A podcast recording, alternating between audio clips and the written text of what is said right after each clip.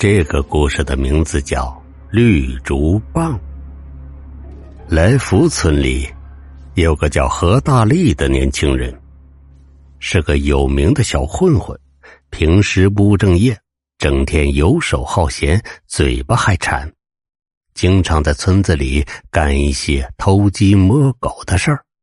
只要村里东家少只鸡，西家没只鸭，保准他干的，偷回来。当晚在家里杀了吃了，父母苦口婆心的劝他，何大力油盐不进，老两口隔三差五就得替他收拾一回烂摊子。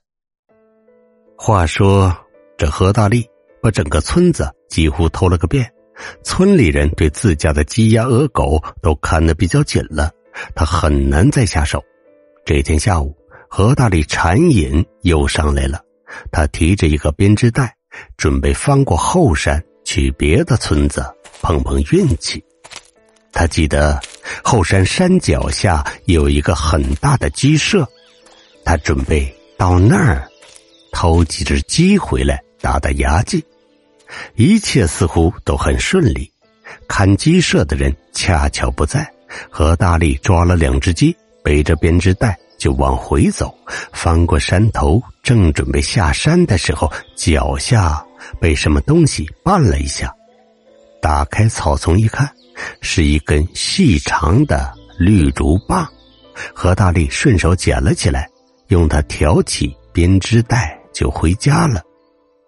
当天晚上杀了一只鸡，吃完了，心满意足的回房间里。大力打开床边的收音机。打算听一会儿老猫鬼谈就睡觉。旧时的人去世，会有一种手持仪仗品，名为哭丧棒。由孝子手持这个哀棒以表孝心，但是其中却有一个大禁忌。大力抓了一天鸡，早就困了，不一会儿就睡着了。也不知道过了多久，他感觉自己不在床上了。此刻，他正穿着孝衣，拿着哭丧棒，走在一支出殡的队伍前边。回头一看，身后就是抬着棺材的队伍。更让他恐怖的是，棺材上坐着一个满头白发、穿着灰色长袍的老太太。老太太还冲着他笑，其他人。只管一路前行，似乎看不到老太太，也看不到他。何大力吓坏了，哇哇哇大叫起来。这一叫把自己叫醒了。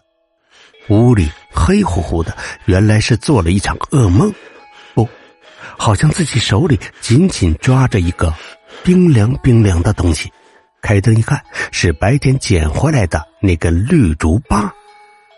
明明。扔在院子里了，怎么会在自己手上？何大力擦了把脸上的汗，把绿竹棒放回院子里，回到房间，正要关灯，忽然眼角余光，感觉墙角似乎有个人影，转头望去，一个满头白发、穿着灰色长袍的老太太正蹲在墙角，冲他笑。没错。就是他刚才梦里看到坐在棺材上的那个老太太，啊，这真的不是做梦。何大力跟兔子似的窜了出去，直接冲进他父母的房间。何大力父母被他吵醒，三个人一起来到他房间，仔细搜索房间每一个墙角，哪里有什么人影。父母骂他一惊一乍，整天没个正形。正要转身回房间去睡觉，啊！忽然，他母亲啊了一声，手指着房梁，一屁股坐在地上。何大力和他父亲往房梁一看，也差点没吓晕过去。那白发灰袍的老太太正蹲在房梁上，冲着他们笑。三个人吓得跑到院子里，抱作一团。就这样，一直熬到天亮。第二天，何大力就把那根绿竹棒扔了。但不到一个月，何大力的父亲上山采药的时候，一脚踩空，从山崖上滚下来，摔死了。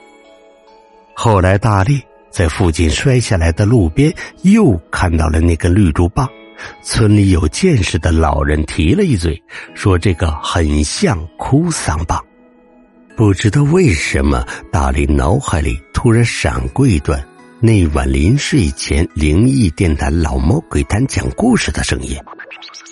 哭丧棒是给死人带过路后，属于大阴之物。发丧完之后，必须遗留在野外，切不可带回家里，